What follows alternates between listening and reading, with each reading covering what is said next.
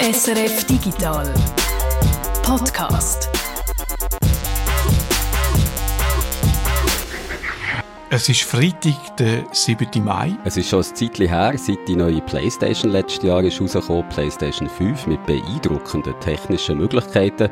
Allerdings dann noch so gut wie ohne Games, die die Möglichkeiten auch haben können ausnutzen. Das ändert sich jetzt langsam, zum Beispiel mit Returnal, einem der ersten Games, was es exklusiv für die neue Playstation gibt. Der Guido hat es gespielt.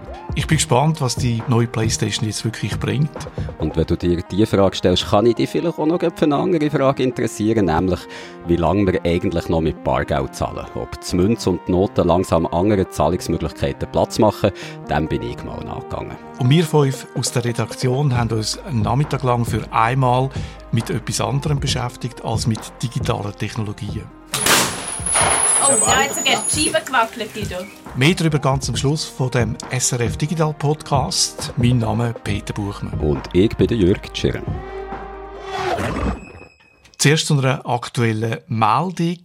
Diese Woche ist in den USA ein Entscheid gefällt worden, wo man schon länger darauf gewartet hat, nämlich der, ob der ehemalige Präsident Donald Trump sein Facebook-Konto zurückbekommt. Ähm, Donald Trump, sein Konto ist ja von Facebook auf unbestimmte Zeit suspendiert worden, nachdem Anhängerinnen und Anhänger von ihm am 6. Januar das Kapitol in Washington D.C. gestürmt und der Trump in den sozialen Medien dafür hat Sympathie gezeigt. Jetzt ist klar, der Donald Trump bleibt bei Facebook gesperrt, einmal bis auf weiteres. Das Facebook Oversight Board, das ist eine Art des Aufsichtsgremium von Facebook, wo aber unabhängig vom Konzern entscheidet.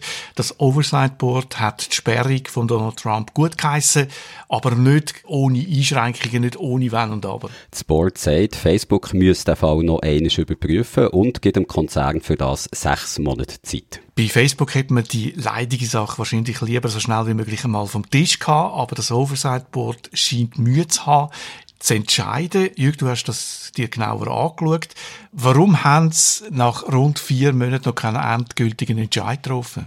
Das Oversight Board wird ja gerne als eine Art Supreme Court von Facebook bezeichnet, also ein Gericht, wo so die ganz, ganz wichtigen Entscheide fällt und um in dem Fall bei der Juristensprache zu bleiben, den Entscheid haben sie jetzt aus formal juristischen Gründen wieder zurückgegeben zu Facebook. Also das unabhängige Aufsichtsgremium, das Oversight Board, das stört sich daran, dass Facebook den Donald Trump auf unbestimmte Zeit suspendiert hat, weil es eine sättige Suspendierung auf unbestimmte Zeit in der Richtlinie von Facebook eben gar nicht gäbe, dass das bis jetzt nur im Fall von Donald Trump angewendet wurde. Das Aufsichtsgremium sagt nicht, dass der Trump nicht dürfe gesperrt werden. Es fordert aber, dass die Sanktionen gegen Trump mit den Regeln müssen übereinstimmen, die auch für andere Nutzerinnen gelten und auch klar ersichtlich sind.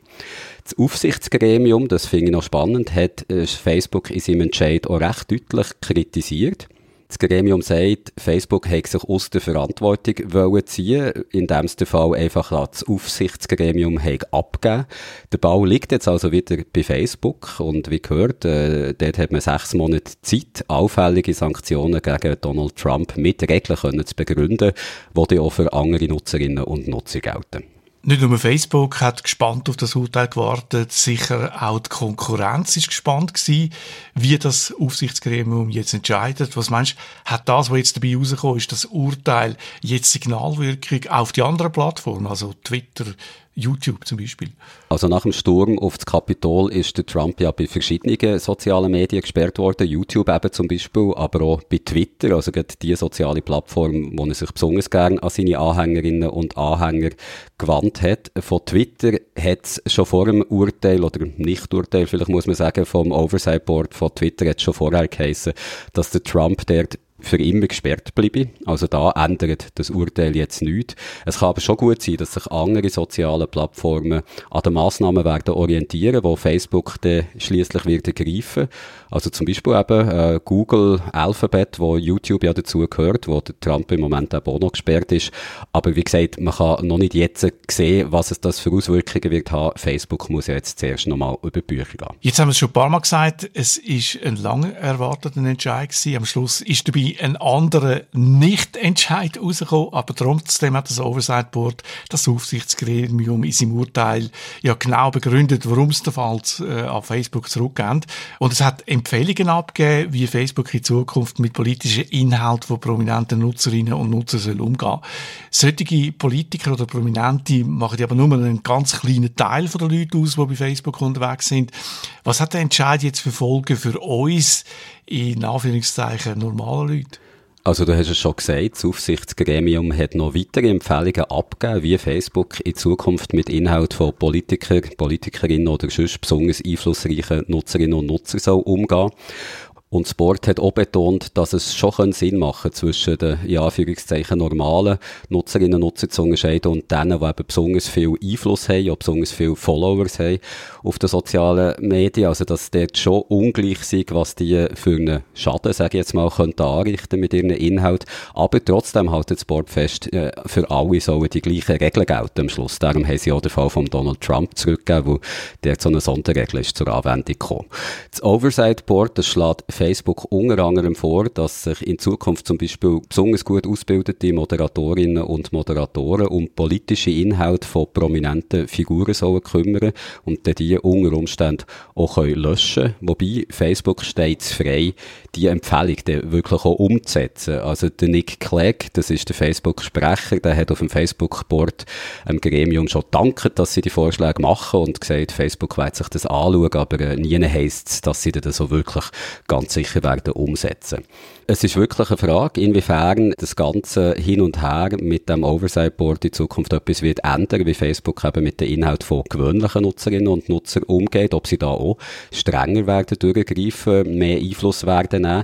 Es ist eigentlich ja schon wegen der schieren Menge von, von diesen gewöhnlichen Nutzerinnen und Nutzern so gut wie unmöglich, da äh, so können zu kontrollieren, wie man es im Fall von Donald Trump gemacht hat oder bei anderen prominenten Politikern. Also Facebook hat weltweit fast drei Milliarden Nutzerinnen und Nutzer und da kannst du natürlich nicht auf all die gut ausgebildete und auch noch gut bezahlte Moderatorinnen und Moderatoren ansetzen, die auch noch genug Zeit hätten, sich wirklich um die einzelnen Fälle zu kümmern. Also das ist etwas, was bei ausgesuchten prominenten Figuren geht, aber natürlich nicht bei allen anderen, die bei Facebook mitmachen. Seit dem Januar ist es ruhig geworden um Donald Trump. Jetzt steht er für einen Moment wieder im äh, Zentrum. Der Donald Trump wäre nicht der Donald Trump, wenn er den Moment nicht würde versuchen zu nutzen, äh, für sich selber Werbung zu machen, nämlich für seine eigene Social Media Plattform. Wäre das eine Alternative, wenn er jetzt nicht mehr zurück zu Facebook kann, dass er mit seiner Social Media Plattform weitermacht? Bei Twitter ist er ja sowieso für immer gesperrt.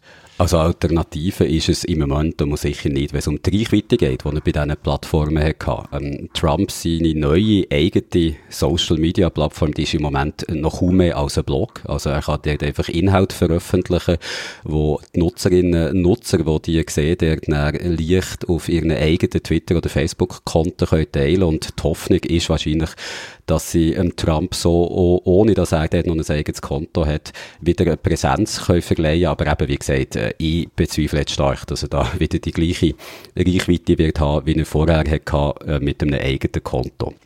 Das Ganze lässt sich wirklich nicht mit der Plattform vergleichen, die er bei Facebook oder zum Beispiel Twitter hatte. Es ist eine Plattform, wo er ja auch nur die eigenen Anhängerinnen und Anhänger erreicht. Also die anderen Leute werden wahrscheinlich nicht auf die Webseite gehen. DonaldJTrump.com heisst sie. Es ist eine Webseite, die der Trump bis jetzt vor allem zum Geld sammeln und als Shop hat gebraucht. Also kannst du zum Beispiel Trump Baseball Caps kaufen oder Trump Dassli oder Trump Aufkleber.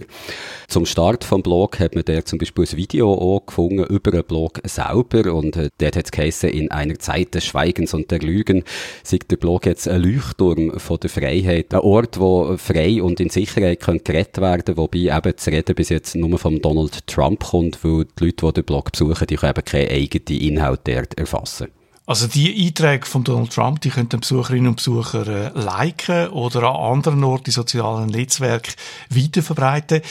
Ist das nicht ein Widerspruch? Bei Twitter ist der Trump rausgekommen, bei Facebook weiß man es noch nicht so genau, aber er könnte vielleicht auch dort noch rausfliegen. Ist es dann nicht ein Widerspruch, wenn seine Posts über Umweg von anderen Leuten jetzt dann trotzdem wieder bei Facebook und Twitter können verbreitet werden Also Sprecher von Twitter hat sich zu dem schon geäussert, als er von den Medien auf das ist angesprochen wurde und hat gesagt, das Teilen von solchen Inhalten, das sei erlaubt, solange das Material natürlich nicht gegen die Richtlinien, gegen die Regeln von Twitter verstoßen und solange jemand sein eigenes Twitter-Konto nicht ausschließlich zum Zweck brauche, um Donald Trump mit dem eine Stimme zu geben. Von Facebook hat sich noch niemand zu der neuen Trump-Plattform geäussert. Für beide, Twitter und Facebook, ist die Plattform aber schon eine Herausforderung, weil es eben ein Versuch ist, von Trump quasi indirekt seine Sperrung in den sozialen Medien zu umgehen. Und dass der Donald Trump die neue Plattform ausgerechnet einen Tag hat aufgeschaltet, bevor die Entscheidung vom Oversight Board ist fällig war, das ist natürlich auch kein Zufall. Also man könnte es so interpretieren, als möchte Donald Trump sagen, egal wie ihr entscheidet, ich werde trotzdem weiterhin in den sozialen Medien präsent sein.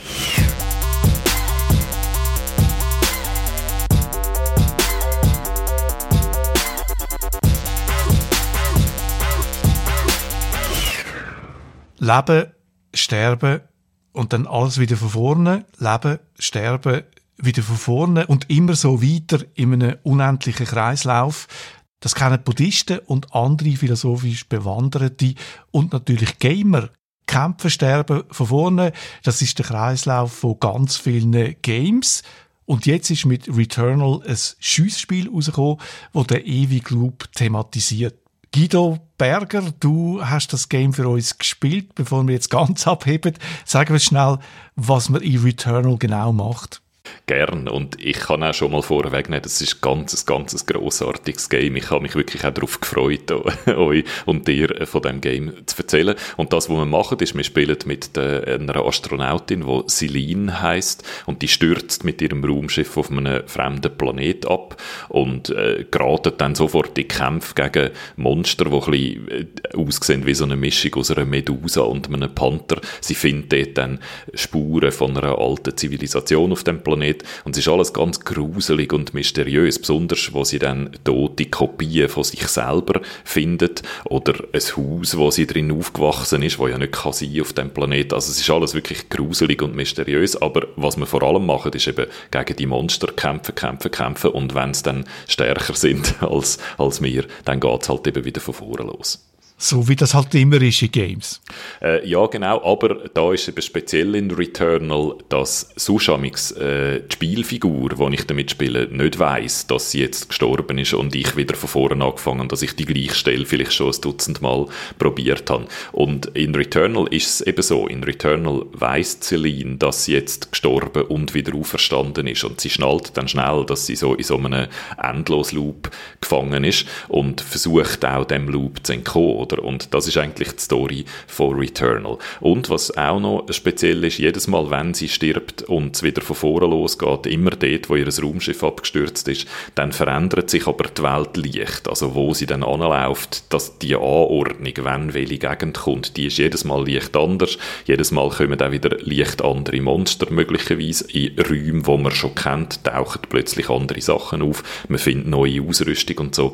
Also das ist eigentlich so die Mechanik vom Game und dass die Hauptfigur die Mechanik schnallt. Das ist äh, eigentlich das, was ich so reizvoll finde an der Story von Returnal. Und äh, sonst muss man einfach auch sagen, die Mechanik ist, also äh, mechanisch ist Returnal auf allerhöchstem Niveau. Also wie wir uns bewegen, wie wir schiessen, wie auch trotz eben dem Wiederholen, Wiederholen immer wieder Neues kommt. Das ist alles ganz, ganz meisterhaft gemacht. Und wer ist der Meister, der hinter dem Game steckt? Äh, die Entwickler, die heißen Housemark. Das ist ein Studio aus Helsinki Helsinki in, in Finnland. Und äh, mich hat sehr gefreut, dass Returnal so toll geworden ist, weil das letzte Game von denen, von denen Housemark, das hat Nex Machina geheissen. Das habe ich ein absolutes Meisterwerk gefunden. Auch noch andere äh, Kritiker haben das richtig toll gefunden. Kommerziell ist das aber total gefloppt, weil es so ein Genre hat, wo äh, so ein bisschen an die Shooter von den 80er Jahren in der Spielhalle äh, erinnert äh, und wo einfach nicht mehr so in Mode ist. Das hat irgendwie die Leute, die Gamerinnen und Gamer nicht mehr so interessiert. Und Housemark hat dann so als Reaktion auf das fehlende Interesse sehr frustriert tönt, hat gesagt, wir müssen total über Bücher, wir müssen uns neu erfinden. Und das ist häufig so ein Moment, wo ein Studio dann so ein bisschen Schwung verliert und, und ihre Identität verliert und nicht mehr so lässig ist wie vorher. Und bei Housemark ist das jetzt eben offenbar nicht passiert. Denen ist es jetzt wirklich gelungen, mit Returnal sich neu zu erfinden, ohne sich völlig zu verbeugen. Und das finde ich, das verdient also schwer Respekt. Returnal ist für PlayStation 5 rausgekommen und nutzt die neuen technischen Möglichkeiten von der PlayStation 5. Sieht man da etwas davon?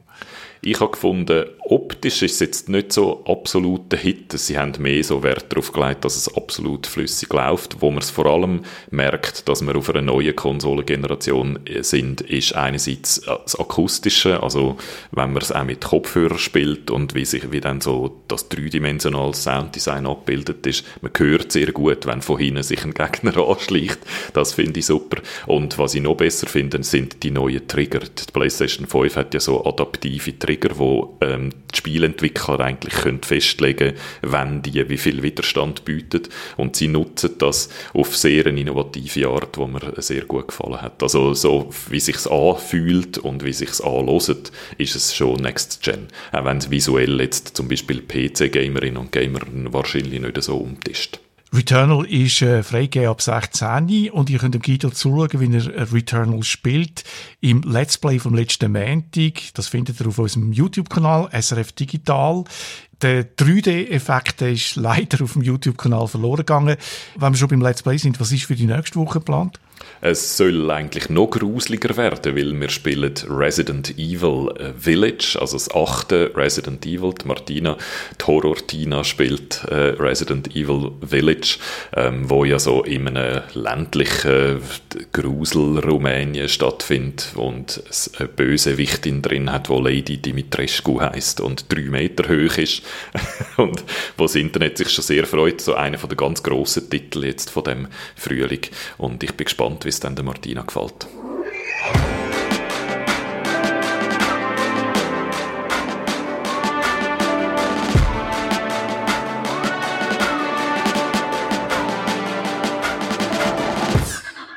Der Podcast da hat zwar ein Digital im Namen, aber jetzt kommen wir mal zuerst zu etwas ganz analogem. Bargeld.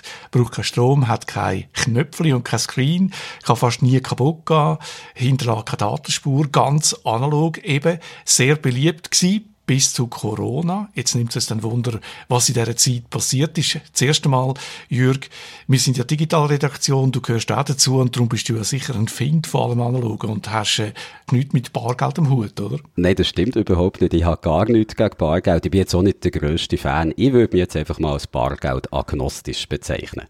Was man kann sagen, wenn es um die Situation geht vom Bargeld jetzt während der Corona-Pandemie, es ist immer noch das wichtigste Zahlungsmittel bei uns in der Schweiz, aber es wird wahrscheinlich nicht mehr lang so sein. Äh, die digitalen Alternativen, die sind dabei, das Bargeld zu überholen. Das habe ich gemerkt, als ich diese Woche eine kleine Umfrage habe gemacht Nicht eine repräsentative, aber ich habe doch ein paar Banken angeschrieben, also UBS zum Beispiel, CS, äh, Postfinance und Grossverteiler, Go, Baldi, Lidl und so weiter. Und dort hat sich eigentlich überall das gleiche Bild gezeigt. Bei den Banken haben wir mir gesagt, sind Bargeldbezüge an den Bankautomaten während der Corona-Pandemie um gut 20 bis 30 Prozent zurückgegangen. Und auch an der Kasse der Grossverteiler zahlen heute nur noch ungefähr die Hälfte der Kundinnen und Kunden mit Bargeld. Zum Teil sind sie sogar schon in der Minderheit. Das ist vor Corona anders gewesen. Und jetzt in der Corona-Pandemie gibt es so eine aktuelle Umfrage vom Online-Vergleichsdienst Moneyland. Und dort hat die Leute zum ersten Mal gesagt, dass Bargeld für sie nicht mehr das wichtigste Zahlungsmittel ist. Gut, aber Corona ist natürlich eine Ausnahmesituation. Da hat man sowieso viel mehr online postet und im Laden mindestens am Anfang aus Angst vor einer Ansteckung nicht mehr mit Bargeld zahlt. Das ist ein wichtiger Punkt, ja. Und außerdem hat es auch schon weniger Möglichkeiten gegeben, mit Bargeld zu zahlen. Also kein Konzert, kein Festivals, kein Sportanlässe, auch Bars und Clubs, die sind lange zu gewesen. Aber der Abschied vom Bargeld, der hat eben schon lange vor Corona angefangen. Ein wichtiger Wendepunkt ist das Jahr 2014 gewesen. Seitdem ist es möglich, mit der Kredit- und Debitkarte können kontaktlos zu zahlen. Also einfach nur schnell an ein Terminal herzuhaben und dann wird der Betrag abgebucht und seitdem haben Kartenzahlungen stark zugenommen. Die Kredit- und Debitkarte zusammengerechnet, die machen heute schon mehr als die Hälfte von allen Transaktionen aus. Wenn man die mobilen Lösungen, zum Beispiel auf dem Smartphone Twint anschaut, dann sind das erst 5%, aber die Zahlungsmethoden wachsen dafür besonders schnell. Das heißt noch ein paar Jahre und dann zahlt niemand mehr mit Bargeld. Mit dem kann man sagen, hätten Banken, Grossverteiler, die Händler wenig Probleme, weil der Umgang mit Bargeld ist aufwendig für sie. Also die haben es eigentlich fast lieber, wenn man elektronisch zahlt. Und, das darf man auch nicht vergessen, bei elektronischen Transaktionen können sie natürlich auch immer Daten sammeln. Also Daten, die man kann auswerten und zum Beispiel Informationen über das Kundenverhalten gewinnen. Und Daten, die je nach Anbieter vom Zahlungssystem, Apple Pay zum Beispiel oder auch Samsung, können die Daten auch ins Ausland wandern. Die Stiftung für Konsumentenschutz setzt setzt sich darum dafür ein, dass das Bargeld als gleichberechtigtes Zahlungsmittel erhalten bleibt, auch weil man bei der Stiftung für Konsumentenschutz Angst hat, dass die Anbieter von elektronischen Zahlungssystemen die Risiken gleich ganz auf Kunden könnten überwälzen. Bis jetzt haben die sich eigentlich immer recht kulant gezeigt, zum Beispiel wenn es um Kreditkartenbetrug geht oder irgendwie Einkäufe, die man aus Versehen in so einer Smartphone-Zahl-App hat genehmigt. Also sie hat Schäden übernommen, ob schon sie das laut den eigenen Geschäftsbedingungen eigentlich gar nicht immer hätten müssen. Und bei der Stiftung für Konsumentenschutz hat man jetzt eben Angst, dass mit dem Schluss ist, wenn sich das elektronische Zahlen eigentlich genug verbreitet hat, wenn man das nicht noch extra muss attraktiver machen und dass die Anbieter wegen darum in Zukunft viel strenger werden sein mit ihren Kundinnen und Kunden, dass die denen eigentlich alle Risiken könnten aufbürden. Wenn es nach der Stiftung für Konsumentenschutz geht, dann soll Bargeld also ein gleichberechtigtes Zahlungsmittel bleiben. Aber ist das realistisch? Also, wie vorher schon gefragt, meinst du, in ein paar Jahren zahlt trotzdem niemand mehr mit Bargeld? Nein, so schnell wird es kaum gehen. Also Bargeld wird, äh, würde ich jetzt mal sagen, auch nie ganz verschwinden. Das sieht man zum Beispiel in Schweden, wo man schon viel weiter ist als in der Schweiz, was Alternativen zum Bargeld angeht. Aber auch dort ist das Bargeld nicht ganz verschwunden. Allein schon, damit die Händler ein Backup hätten, wenn die elektronischen Zahlsysteme mal eine Störung haben. Das kann ja auch mal vorkommen. Die Experten rechnen sogar damit, also Finanzexperten, dass die Leute nach dem Ende von der Corona-Pandemie wieder ein bisschen mehr auf das Bargeld setzen. Man hat auch immer können beobachten, dass wenn es Lockerungsschritte hat in der Corona-Politik vom Bundesrat, dass dann die Bargeldbezüge auch wieder zugenommen haben. Darum ist eigentlich zu erwarten, dass, falls und hoffentlich die Pandemie gleich vorbei ist, dann wieder mehr Leute werden Bargeld beziehen. Aber die, die jetzt im letzten Jahr die Vorteile vom elektronischen, vom mobilen Zahlen vielleicht auch haben kennengelernt, die werden sicher nicht mehr komplett zum Bargeld zurückwechseln. Also das sind alle äh, Finanzexperten, die ich mit ihnen geredet habe, überzeugt davon, dass es dort schon ein nachhaltiger Wechsel wird sein. Also normal, wenn man heute eine Leitzahl von der Transaktionen anschaut, die mit einem bestimmten Zahlungsmittel abgewickelt werden, dann ist Bargeld immer noch die Nummer eins. Aber äh, die Experten gehen davon aus, die Expertinnen, dass bis in zwei Jahren Debitkarte das wichtigste Zahlungsmittel in der Schweiz wird sein und dass eben auch die mobilen Zahlsysteme wie zum Beispiel Twint weiter an Bedeutung werden gewinnen. Zum Schluss noch eine spezielle Frage. Es gibt ja Läden, wo man nicht mit Karten kann zahlen kann oder nicht mit allen Karten. Wie ist es dann umgekehrt?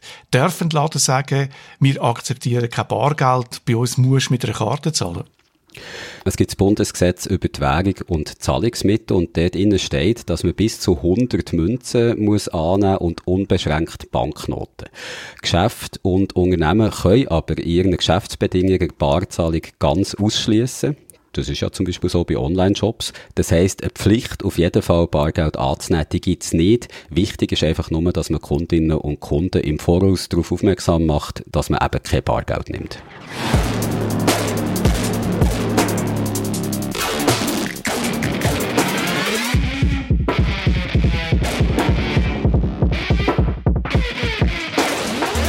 Feedback. Der Peter hat uns geschrieben mit einem besonderen Anliegen.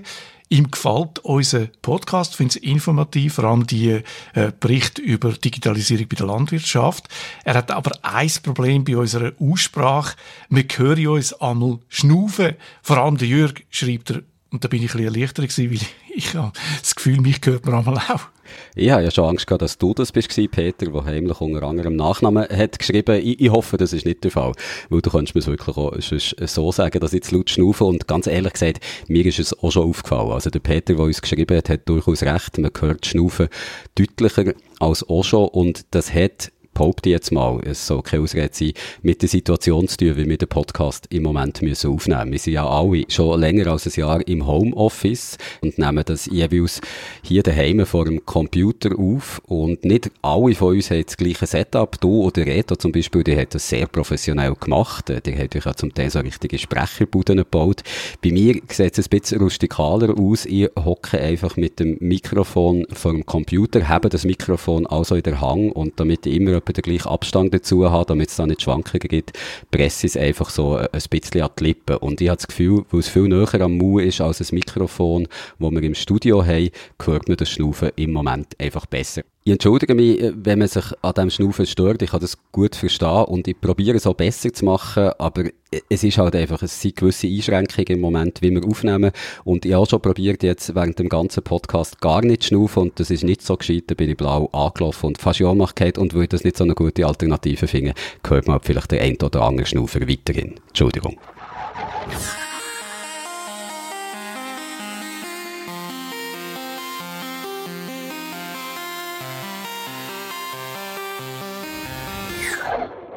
Die Jürgen hat es gerade gesagt, seit mehr als einem Jahr schafft die ganze Redaktion von daheim aus. Wir tauschen uns jeden Tag in einer Videokonferenz aus. Gesehen haben wir uns zum letzten Mal im äh, letzten Sommer ein einziges Mal zum Nachtessen. Diese Woche jetzt haben wir uns zum zweiten Mal getroffen, draussen, bei einem ganz speziellen Anlass. Gut, gute Stellung so. Jetzt ist ein bisschen, ja genau, ein bisschen vordurch gehabt. Und begleiten. Schon viel besser gewesen als der Vorder. Macht nichts. Er kommt und... Habe ich gehabt? Ich sehe nicht mehr. Yes! Atomisiert. Sehr gut. Gell, das macht Spass, wenn Ja, man es breit. Wenn man es bereicht, einiges mehr, wie wenn man es nicht bereicht. Wir haben uns zeigen lassen, wie man mit einer Flinte, heisst das glaube ich in der Flachsprache, auf Tontauben schiesst. Das ist eine Scheibe etwa so gross wie eine Kaffeeuntertasse. Ist glaube ich so ein gipsähnliches Material. Und die fliegt dann entweder am Boden entlang oder durch die Luft in verschiedenen Geschwindigkeiten. Also wenn sie am Boden entlang fliegt, dann macht sie einen Hasen an. Äh, weißt du noch, was für Geschwindigkeiten das, sind? 13 Meter pro Sekunde, hat er glaube ich gesagt. Es ist, wie du sagst, sehr unterschiedlich gewesen. Manchmal ist sie so gemütlich zur Rollen gekommen. Dann hat unser Instruktor aber gesagt, das sei jetzt das Berner Modell. Wir waren jetzt Hingerkappeln gewesen, nach Bern schiessen und, äh, die langsamen Scheiben hat er dann auch als Berner Scheiben bezeichnet. Ich weiss aber ehrlich gesagt nicht mehr, wie sie äh, schnell sie waren, wo sie schnell sind gekommen. Mir haben sie einfach immer sehr schnell gedacht. Das kann ich vielleicht sagen. Mich sowieso. Es war ein Wettbewerb gewesen. Jeder hat 20 Schüsse abgeben. Und am Schluss hat es eine richtige Rangverkündigung gegeben mit Podest und Medaille. Peter hat, hat nicht weiter neben geschossen. Darum bekommst du von uns den Trostpreis. Danke vielmals. Wir können einmal, bravo, wir, wir können einmal lackieren, gell? Maximum. Und dann kommen wir schon zu dem. Martina, 9 Punkte, herzliche Gratulation. Dankeschön. Du bekommst von uns Bronzemedaille. Yes! Fast 50 Prozent, super. Danke. Und nachher, Du bist mit aus- 11 Punkten, Guido. Bravo, Guido. Silbermedaille. Herzliche Gratulation. Und jetzt ist es noch, ich darf Stuni natürlich. Der Stuni natürlich 17 Punkte, Jürg. Gut.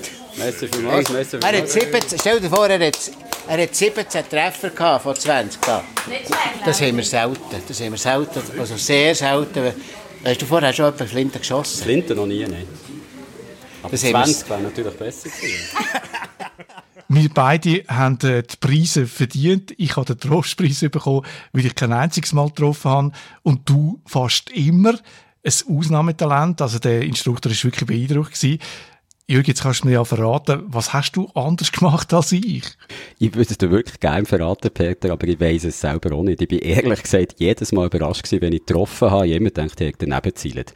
Der Instruktor hat ihm ja einen wichtigen Tipp gegeben, nämlich, dass man beim Schießen nicht denken soll, eigentlich nur reagieren, Kopf ausschalten, nicht denken. Und ich glaube, wir wissen jetzt einfach von uns allen, bin ich einfach der, der am besten nicht kann denken. Und bin selber nicht ganz sicher, ob ich jetzt auf das so stolz bin oder nicht. Wir haben uns das letzte Mal im Sommer getroffen und trotzdem haben wir jetzt nicht das Gefühl gehabt, wir sagen uns fremd gestern, nach äh, fast einem Jahr. Nicht, wenn man jetzt zum Beispiel ein Jahr im Ausland war und dann zurückkommt und Freunde und Familie trifft. Äh, ich glaube, ein wichtiger Grund ist, dass wir uns immer über Videokonferenzen gesehen haben. Das ist für mich ehrlich gesagt fast die grösste Überraschung gewesen. Also vielleicht die grösste Überraschung war, dass ich gewonnen habe, aber näher kommt gerade wie nicht, dass wir uns immer noch waren. Also es ist mir überhaupt nicht vorgekommen, dass wir uns da ein Jahr fast nicht mehr gesehen haben. Und ich glaube, viel hängt wirklich äh, damit zusammen, wie du gesagt hast, dass wir uns per Video halt jeden Tag sehen, dass wir auch zusammen immer noch die Podcasts aufnehmen und so im Gespräch sind. Und es würde mich noch interessieren, wie das anderen Leuten geht, die ja sicher jetzt auch im Home Homeoffice schon länger Kolleginnen und Kollegen nicht mehr gesehen, ob die sich auch schon mal wieder getroffen mittlerweile und ob es dort auch so ist gegangen, dass man sich eigentlich äh, hat das Gefühl hatte, nee, das ist der Peter, wie ich ihn gestern das letzte Mal neben mir im Büro habe gesehen hocken. Es ist wirklich erstaunlich und äh, es ist jetzt nach einem Jahr auch wirklich erstaunlich, wie gut dass das funktioniert mit diesen Videokonferenzen. Also, man, es ist fast nicht anders möglich, als dass das wirklich Spuren hinterlässt auch wenn die ganze Pandemie für, vorbei ist, dass das einen Wechsel auslöst in irgendeiner Art. Muss fast, ja. Und äh, für alle Leute, die Angst haben, dass man sich dann trotzdem zerrt entfremdet voneinander, vielleicht sollte man einfach ab und zu zusammen Tontuben schießen und dann äh, ist der Kit schon wieder da. Mit dem Tipp vom Jürg sind wir am Schluss vom Podcast. Ich wünsche euch eine nächste kurze Woche. Und ich wünsche, dass alle gesund bleiben und hoffe, dass das Wetter gleich wieder besser wird. Ade miteinander. Tschüss.